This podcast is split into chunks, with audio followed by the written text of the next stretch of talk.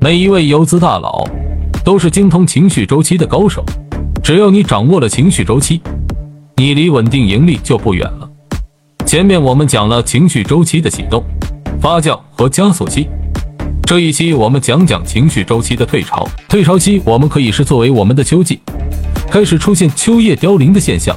那这个时候，我最好的观察就是看龙头的表现，就知道行情是不是要结束了。其实，在退潮期，我们也要分为两个阶段来对待。第一个就是混沌期，在这个阶段的初期，好似夏季和秋季的转换，亏米的周期好似秋冬交替。混沌期的初期，龙头会开始出现调整，各题材快速轮动，但我们的首选就是去找烂而不弱的龙头。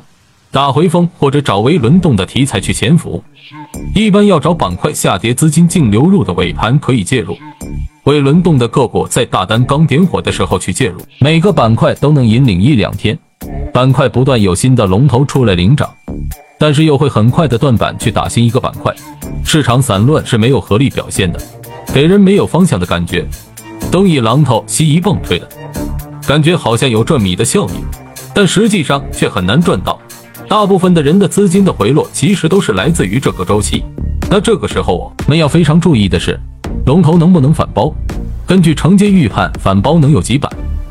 如果一板就形成了压力，那剩下的大概率也就是一个冲高了。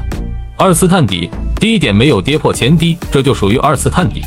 后面正常会有一个三次探底，但是有些也是没有的。正常来看，如果有第三个底的，第三个低点。只要不跌破前两个，一般会抬高。但如果击穿前面的低点，那么就是破了情绪的前低，确认到了衰退期了。关于退潮期，我们就讲到这。下一期视频，我们来讲讲情绪周期的衰退期。